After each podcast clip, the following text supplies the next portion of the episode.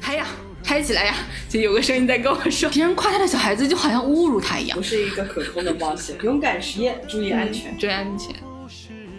原以为苹果腐蚀的真伪，被嘲讽没在你过几个轮回，不懂得为何柴米贵，不知道油盐的滋味，看不清真和假，冷漠和心软，实际都不对，还不合时宜的崩溃。大家好我是葛小姐大家好，我是葛小姐。我们今天聊一个比较闲散的话题，可能跟我们以前的主题有点不太一样。跟葛小姐先碰一个，嗯，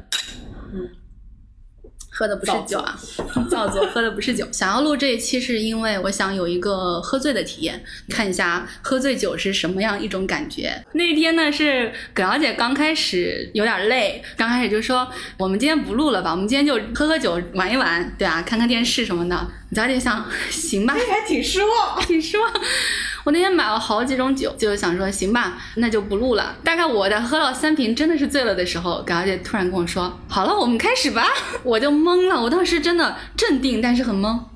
我用手机录了两个小时的音频，顶着一个努力做播客、认真做播客的一个心态。下面呢，我们来听一听我从这两个小时里面剪辑出来的一些片段。懂事懂得很早，大概在我小学一二年级的时候，我就知道我爸爸喝醉了酒，这我妈会生气的，所以我知道我妈几点钟下班，然后我知道我爸在哪里喝酒。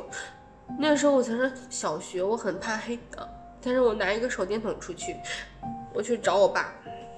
我跟那些书生们说，我说我爸不能再跟你们喝了，我说我妈快下班了，我得把她带回家，我得把她带回去。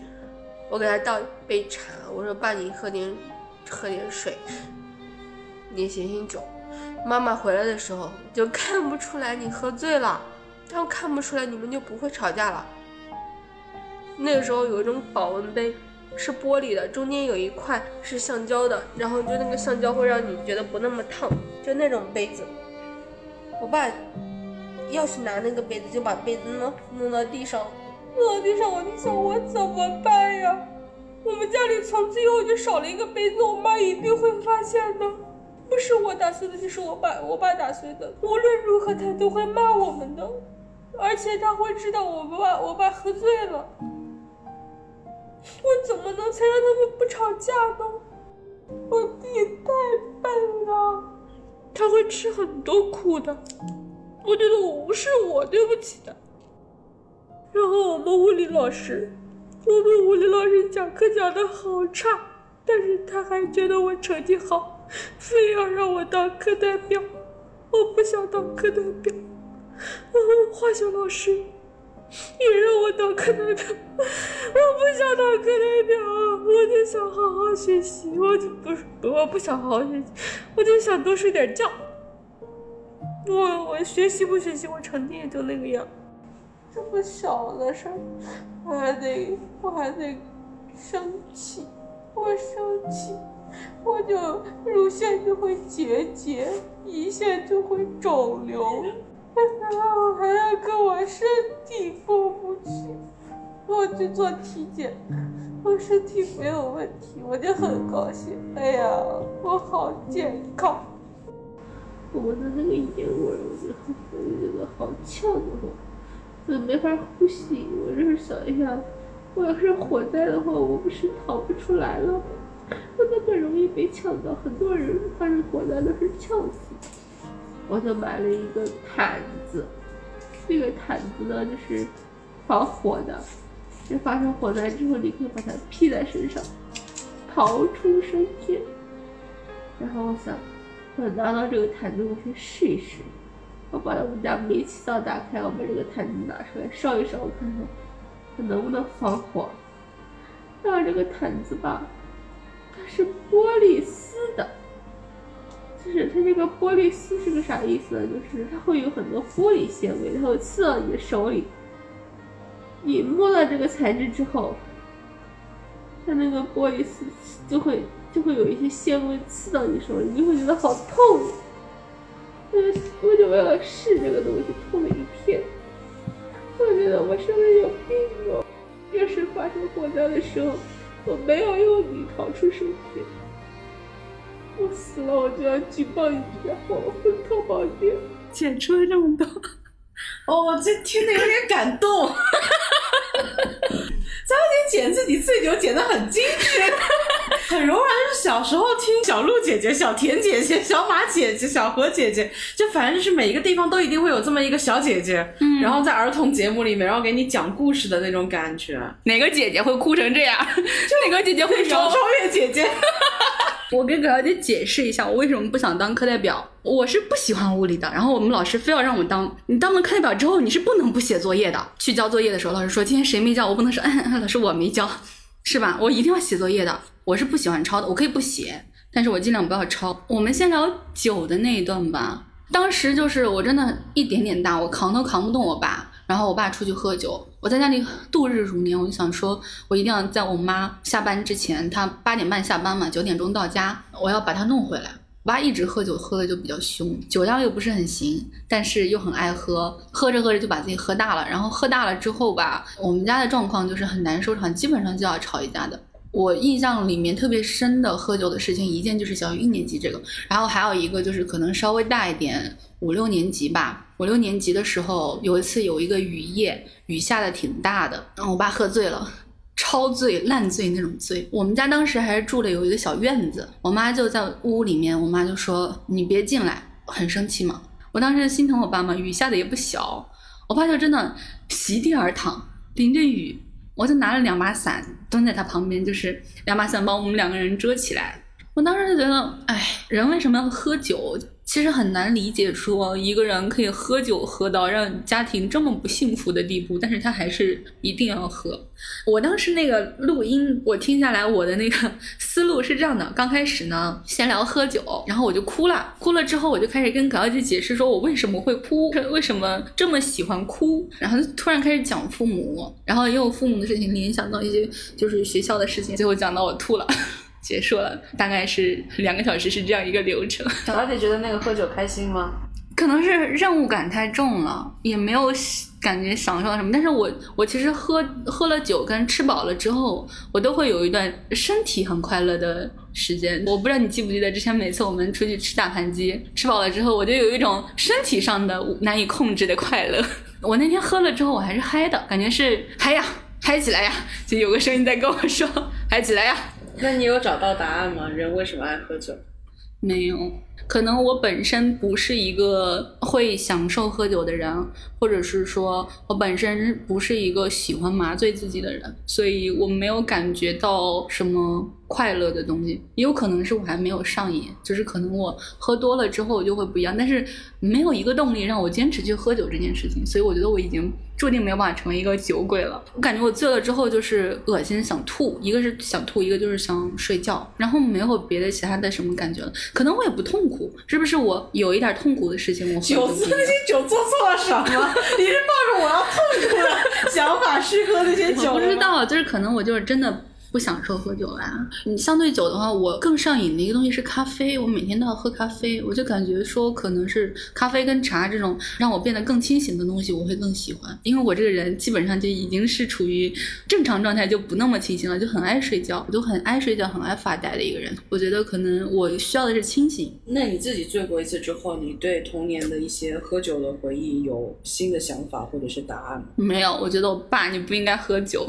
要么你就找一个能够原谅你喝酒的人吗。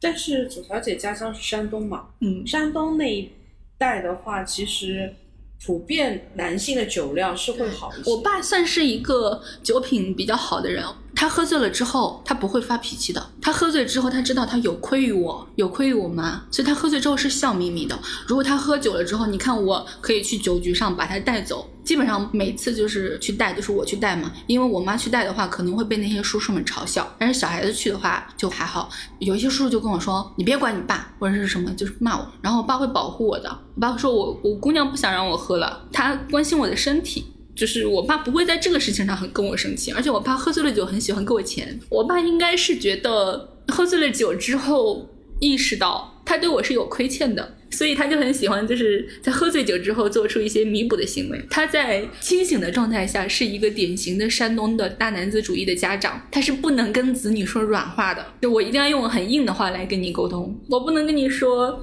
爸爸对不起你这种话，我不能跟你说啊爸爸不知道你上几年级，很抱歉这种话，我爸去给我盖家长会去错年级的。没关系，没关系。我爸也不知道我成绩好不好。高中的时候有一次，我妈实在是走不开，让我爸去给我开吧。然后我爸说成绩行不行啊？我说爸，我考了班里第一，你去吧。去完之后回来，哎，早知道多给你开几次家长会。我有一个完全相反，高姐的家里面的话，就是从小到大都是我爸去开家长会，我嗯妈是从来没开过的。然后有一次家长会呢，就我考的特别特别的差，然后就跟我妈说，哎，那个我我我要开家长会，你帮我去一次呗。我妈就打扮了，她换上了一件很漂亮的衣服。其实我半路就后悔了，然后我班主任跟她说，哎呀，嗯，对，特别特别差。然后我就觉得挺不忍心的，因为我妈是一个特别小女孩儿的人，她出来也没有说什么，她就说你是不是因为你考的不好，你才叫我来？哦，我们家有个姐姐，堂姐，她当时是因为我们家住在一个特别怪里怪气的地方，就是感觉我们那个城市所有的学校都在我们家旁边。小学、初中、高中、职高，围绕着我们那个小区。那个堂姐的父母就想说，学校的住宿条件不是很好嘛，希望孩子能够得到更好的照顾，就让她住到我们家。所以她高一跟高三两年都是住在我的家里。那个时候，我妈对她悉心照顾，可能觉得是别人家的孩子嘛，不能让别人家的孩子在自己家里面好像吃苦，所以早上起来五点多钟起来给她烧饭，晚上去接她放学。因为我姐姐怕黑，我也怕黑。没有人接我放学，可能也是因为我不跟他说我怕黑吧。我有离家出走过，是因为我妈给我吃方便面，很无聊的一个一个事情。每天晚上我回家之后，他就做一碗方便面在那个地方，说：“那你去吃嘛。”然后他自己在那看电视，一边看电视一边泡脚，好舒服的。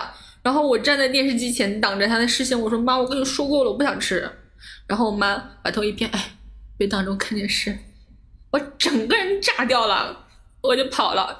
跑出去之后，我很害怕，我就怕黑，我就藏在小区的那个花园里面，看着我妈先出来了，然后又回去了。回去之后，我爸跟我妈一起出来的，两个人兵分两路开始走。然后他们又回来了，回来之后他们开上车子出去了。我心想，哎呦，你们开车出去 得好找啊！我就在那个花池里面，又蛮冷的，又害怕，脾气闹得差不多了，就时间到了一个点，我就走出去，走在相当显眼的大路上，让他们发现我，然后他们就把我带回去了。这几天我又问我妈，我说我离家出走的原因你知道吗？我跟你说过的。我妈说过去的事情你就不要提了，就是她不知道嘛。我跟她说过的，但是她不知道我为什么会在这个点上爆炸。左小姐，你觉得你的爸妈是合格的爸妈吗？你觉得他们是那种大部分的家长都会犯的错，还是他们不如我们平均数的家长？大部分的家长都会犯的错吧。就是你让我说起来都是很小的事情，你说他们对我不照顾吗？也照顾的。让他们不爱我吗？也爱我的。但是他们那一代的家长可能就会对小孩子有一些忽视。我其实主要在意的是他们不听我说话，很多东西都是表面的，都是没有关系的，无所谓的。你但凡听两句我说的话，我都不会这么多年耿耿于怀。很多时候说起来好像是啊，我没有跟他表达，所以他不知道要如何对待我一样。不，我是一个好爱表达的人，我天天给他们写信，亲爱的妈妈，有些话想要告诉你。我在这件事情上感觉到我受到了不公平的对待，原因如下：没有用，不回信，不回信，也不跟我讨论，只有从上往下的命令。他们拒绝我的时候，他们也不会告诉我原因。你但凡告诉我，我觉得合理，这个事儿我就过去了。就感觉我在这个家里面没有责任，也没有义务，也没有权利。这个事儿让我觉得很难受，就是可以让我承担一些责任，同时享有一些权利，就让我觉得我在这个家里面好像就是只能顺从。没有人希望你付出，给你的感觉就是你觉得自己并没有被人需要。对，所以我就是很缺乏安全感嘛。我小时候啊，可能跟很多小朋友不一样的一个点，就是我非常注重自己的人身安全，不跟陌生人说话的，谨慎。然后我爸带我去庙会嘛，庙会里面呢总会有一些那种歌舞的东西。爸想去看，又觉得不符合小孩子的观看标准，就会想说：“爸爸一个人进去看，你在外面等我。”我说：“爸，把我带进去，我闭上眼睛不看好吗？”我我就牵着我，我说：“爸，你别把我抛下，我被人拐走怎么办呢？很危险的。你这时候你牵我的手就可以了，对不对？”我爸说：“没有人要拐你这样的，拐走了也会给送回来，太烦人了。”好像是蛮好笑的，但是我真的很没有安全感，我觉得。我爸一点都不关心我的人身安全，我会下意识的去做一些我觉得安全的举动，就比如说我很喜欢下雨天嘛，下雨天我就一定要在能看到窗户和雨的一个房间，能很真切的听到雨就在外面，就在敲打着我的玻璃，然后我躺在床上。打开空调，盖上被子，制造一些危险，因为下雨你会觉得外面会很狼狈、很危险嘛。然后我又在一个安全的房子里面，这样就很好。通过盖上被子，给我一种自我保护的感觉。哇，被子这个时候就会好暖和。我躺在被子里面看着书，外面风雨交加，可控的冒险。真的冒险，我也会很害怕。就那天我们在那个废墟里面，我确实是怕狗。我怕狗是因为我小时候被狗咬过。我想到了，左小姐怕狗时候的本能反应是什么？匀速往前走，镇定，镇定，不是一个可控的冒险。就是你看到一个人匀速的迈入黑暗之中。高姐之前是没有看到过我怕狗那种样子，是吧？怎么可能？你记得我们第一次去重庆啊？表姐订了一个两百年前的老房子，在一片废墟之中。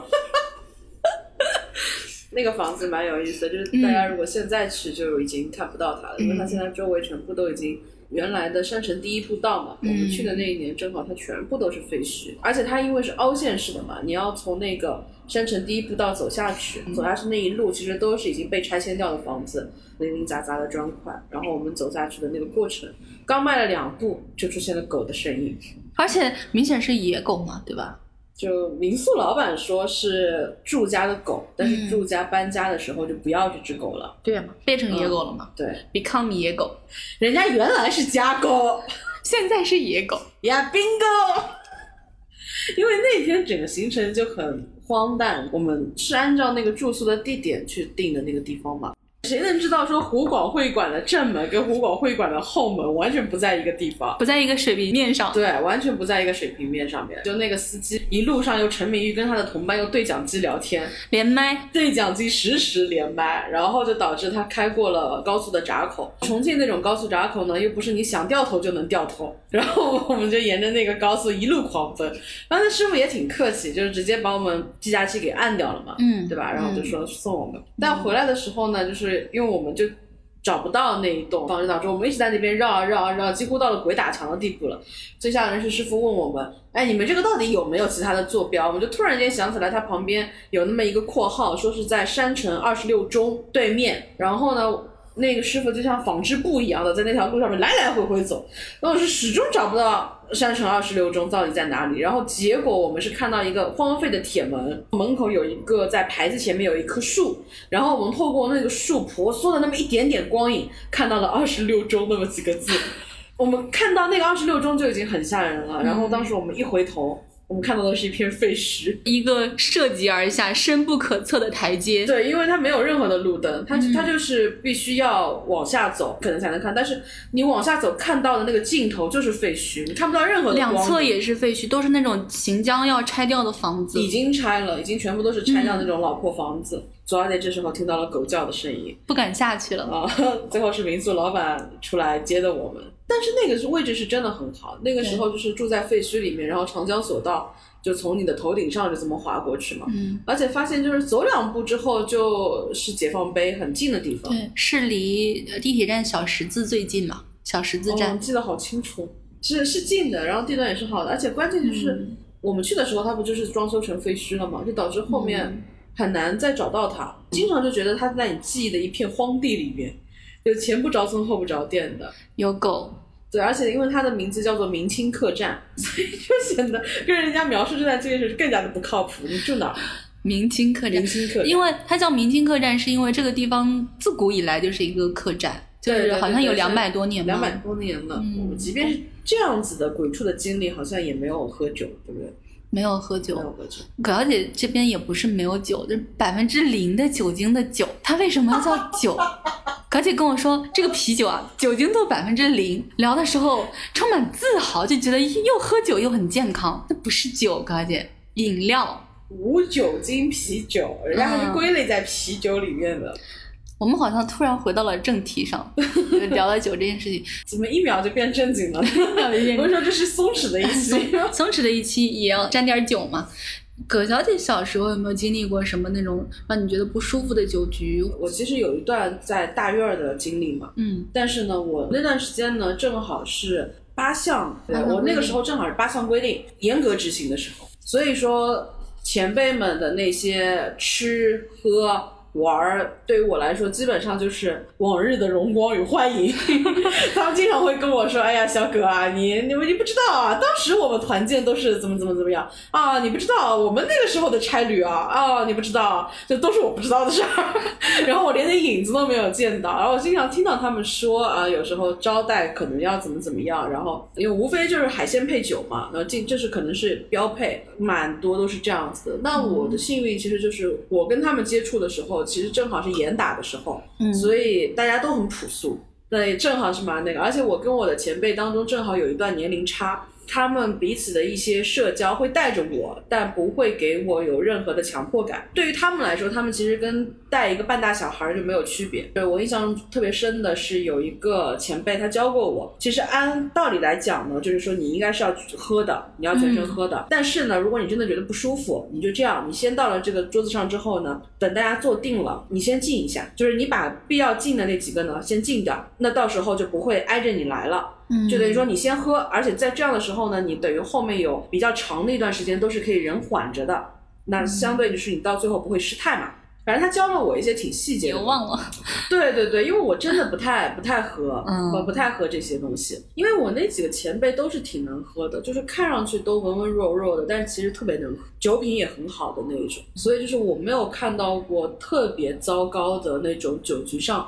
拍胸脯啊，然后扯大旗啊，吹牛啊，就是我我没有见过那种特别传统的中国式酒局的那种风格。我长大之后好像没有经历过什么酒局，但是我小时候见过很多。就小时候其实我很不喜欢我爸带我去吃饭，我当然很喜欢吃饭这个事情，但是我不喜欢在那样的环境里吃饭。我喜欢我爸单独带我出去吃饭，就我们两个人，他自己爱喝不喝，他也不会要我给爸说个祝福，是不是？吃个饭还来个吉祥话，吃个饭还要来个祝福。你不知道我那个时候跟我爸出去吃饭有多煎熬。吃饭的时候有时候会 Q 的，不仅 Q 你祝福，给你大伯提个酒啊，或者是最近学什么课文啊，背个课文，我就开始现编一个课文，讲一段英语，唱个歌呗。就老是让我做这种事情，我就很烦，所以我到了酒桌上，我就赶紧吃，闷头吃，在他们还没有 cue 到我的时候，我就尽量吃完，吃完了去做点别的事情。然后这个时候，我又会陷入另外一种尴尬，就是我跟那个我爸的那些同事啊，还有那些朋友的小孩都不熟，我跟他们玩不到一起去，然后他们玩，他们也不带我，他们不带我就已经很尴尬了，这事你看显得。怎么办呢？然后这个时候，我想先发制人，先发制胜，不是你们不跟我玩，是我不跟你们玩。我去写作业行吧？我就找一个小地方，一个小角落，开始写作业，这个写呀，写也写不进去，其实，但是一派认真的样子，就是嗯，本人不跟你们这些成绩不好的小孩子一起玩的。然后有些叔叔看到就会酸溜溜的说：“哎呦，你看人家就写作业的，你看我的孩子跑出去野啦，拿了把水枪，哪里来的水枪？啊，也不知道。”我爸最见不得的事情就是别人夸他的小孩子，别人夸他的小孩子就好像侮辱他一样。我爸就说：“哼，装模作样呢，确实是装模作样，但不是你想的那个原因。”我又难受，哎，我真不想去参加这种酒局。而且他们那边那个酒桌位置，男人在进入这个酒席之前，你看着大家勾肩搭背，一派都是好兄弟的样子；一到了酒桌入座之前，你还是能够明显看出来这些人里面的权力脉络。谁做主人位？嗯，谁做主陪？谁做副陪？严格的有一个位置标准的，就像一个表盘，一点、六点、九点、三点，先分分好，然后其他的人依次入座。然后小孩子插入其中，这种规矩我至今不懂。包括你迟到要喝酒，你要说什么样的话，吃一个饭，你要有这么多规矩的话，我就不想吃这个饭，难受。很多人就是他得这么吃饭，他这个东西谈下来，他才有安全感。嗯，而且这个东西本身就构成了可能大家交流的一种方式。我们可能就是大家慢慢习惯说，我们可以直接就谈事儿。但是可能一些大单的生意，或者是一些传统的生意，或者是一些传统的社交，它还是需要把它作为一个媒介来。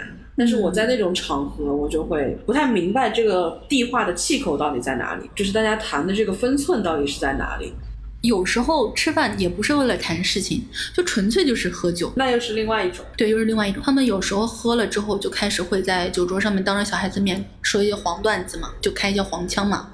左小姐啊，听不出来是黄腔的。然后这时候就会有个大人说：“小孩子在呢。”左小姐一下就明白，他们开了黄腔。虽然我没听懂，但一定是少儿不宜的话。我就开始回想刚刚说了什么。嗯。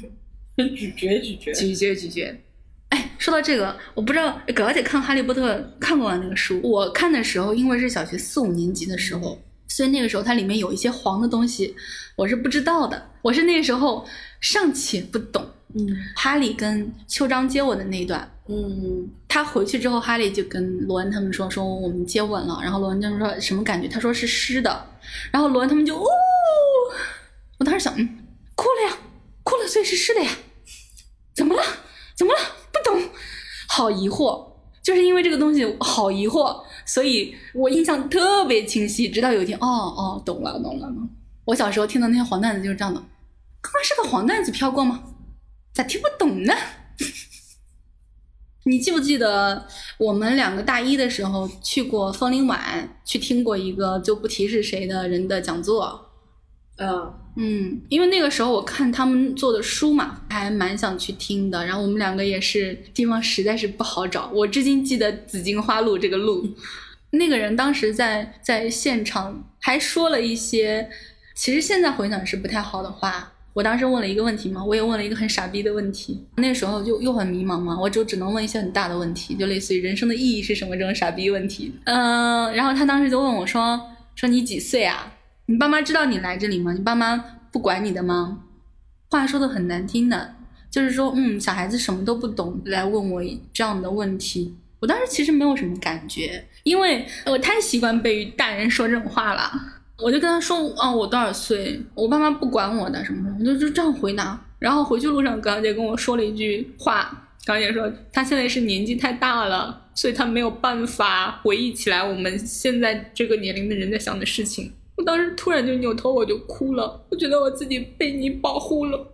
现在如果说有一个小孩子问我这个问题，我善良一点的话，我会反问他：“你多大吗？”我会说不出答案吗？我觉得是可以说出答案的。可能我们生来本来没有什么意义，然后后来我们经历一些事情。如果有的人他受到一些伤害，那么可能他的人生的意义就会变成治愈自己。有的人发现自己喜欢某样东西，那么可能他人生的意义就会变成追逐。我们都是从一张白纸上，然后慢慢开始涂抹，慢慢开始发现有一些意义的。不管是在你的年纪也好，我的年纪也好，我们都没有办法说出自己人生的意义，因为我们的人生还没有到尽头。我们大约总是要在老了以后再去回看，我们可能才能够对自己人生的意义有一个大致的掌握和了解。或者对自己人生的意义有一些迷茫，你完全可以这样回答我，对吗？那个人冷漠自大，他没有对下对话的欲望。嗯，可能听到这个话觉得我很可笑，甚至不愿意抽一个时间敷衍我。我想起来我很喜欢的一句话，就是《艺术的起源》这本书的很前面，它有一句话，它是这么说的：我们再也不要想把什么事情来做一个彻底，因为事情原本是没有底的。科学也不过是能够在普通的事情上指明现象的规律的关联而已，而这正是科学所能尽力的。人们对于每一种新科学，往往想从那里得到一切可能的理论和实际的奇迹，要求它给我们解决一切的疑难和弥补一切的缺陷，犹如我们对于每一个新发现的地方要求它是黄金国一样。过了不久，我们才知道，那新发现的地方也不过是大地的一角，不一定比旧的地方好多少，也不一定比旧的地方坏些。就又以同样的轻蔑来酬答过去过分的期待。其实这个话就很适合在这个地方讲，就是说讲人生的意义这件事情也是一样的。我们很难用一个理论、一个东西去完全的把人生的意义这个事情去解释掉。然后有时候我们又会发现一些新的东西，我们又会对它怀抱期待，说哇这个东西可以解决人生这个意义这个问题。后来我们又会对这个东西怀抱轻蔑。它其实是跟科学这个东西是一样的，它只能解决很少的、很部分的一些小的问题。如果说你是一个关于书的讲座，你在一个书店里面，你如果回答我这样的话，你如果给我推荐这样一本书，不是一个很好的答案吗？我是觉得，当一个人在另外一个人面前敞开的时候，不要用傲慢去刺伤别人的柔软。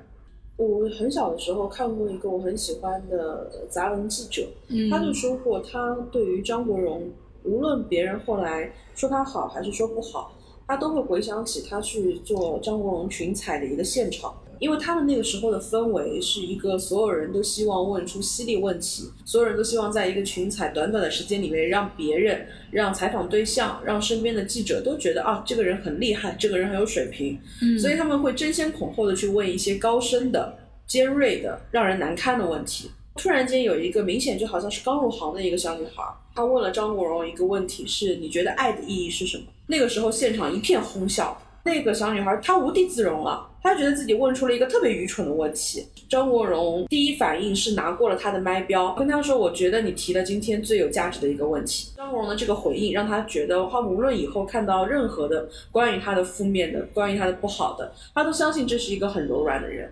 他相信所有的爱跟感情在这样的人手里面是不会被错付的。他也会遗憾说，如果他的入行刚出来的时候，他的稿子可以遇见这样的一个人，他可以写出更好的东西来。要温柔一点嘛。就是我们聊的那个人，后来我有看到他写的一些文章，他很喜欢写他们的一些北京人的酒局的事情。他们酒局上会有几个美女，某一些著名的主持人，他对这些女孩儿不吝赞美，但是你能从他的赞美里面发现，他的这种赞美其实是很恶臭的一种赞美。就是说，你能感觉到他们非常的强烈的去向往民国时候的那种沙龙文化，并且幻想自己是在沙龙当中被追捧的那批人。太太家客厅的主角，嗯，还是没有那种文化人的体面。前一段时间不是上海那一家超大的美食超市开业之后，一群人去疯抢茅台嘛？硬通货嘛，因为它的行情价在那边，所以人家这么说嘛，就是说那个买茅台的人是不喝的，嗯然后喝茅台的人都是不用自己买的。这一个行类里面，所以呢，可能是大家后面一段时间就要碰到的月饼。那很多的时候，它就是一张月饼票，然后用来送人，然后送人的这个人再拿着月饼票再卖出去，然后月饼厂家再回收这个月饼票。在这个过程当中，月饼并不需要出现，它只要设计出这样一个图样就可以了。所以很多时候，它的附加价值已经跟它的整个载体本身是没有任何关系了。我还是经常能看到一些朋友，比如说他们去茅台镇，非常难得的一个机会喝到了基酒，然后他们详细去描述那个基酒入喉的，然后尤其又是那种一缕热气穿胃的那种细节，你嗯确实能够感觉到酒是能够带给别人快乐的。但可能就是不适合嘛，那不适合就不要去勉强嘛。所以这一期的播客主要就是一个小小的测试，嗯，测试的结果，左小姐觉得如何？左小姐觉得也没有说通过这个喝酒这件事情得到什么，或者是说有什么特别明显的效果。它很像我本科的时候曾经做过的一个测试，就是我有一次试着一晚上不回宿舍。我那时候就在我们校园里面，我想说校园里面相对安全嘛，你看，就是很严谨的测试条件。我会去找一个相对比较黑、不太会被人发现的地方，把自己藏起来。然后我想说，我一晚上不睡觉，不回宿舍，度一整夜，看看感觉是什么。我刚开始会觉得想说，我做这个测验其实还蛮好玩的，就是在大家全都在沉睡的时候，只有我一个人是清醒着的。因为我在那个我们的那个球场上面，我是可以看到宿舍灯的。当你真的看着那些灯在一瞬间啪全都灭掉了，整个校园是黑暗的，没有人的，我就开始有一点点害怕了。然后到了半夜的时候，我觉得是又冷又无聊，就是你会发现，即使是夏天的晚上也是冷的，又觉得好像做这件事情没有什么意义。因为我是打算说自己就沉浸在这个晚上，我不会带一些就是什么小说或者什么什么之类的东西给我自己。然后我发现这一个晚上特别的漫长，特别难度过，就是很像那个夜晚。但是喝酒这个夜晚我又没有那么难受，我很快就睡着了，就到第二天早上了嘛。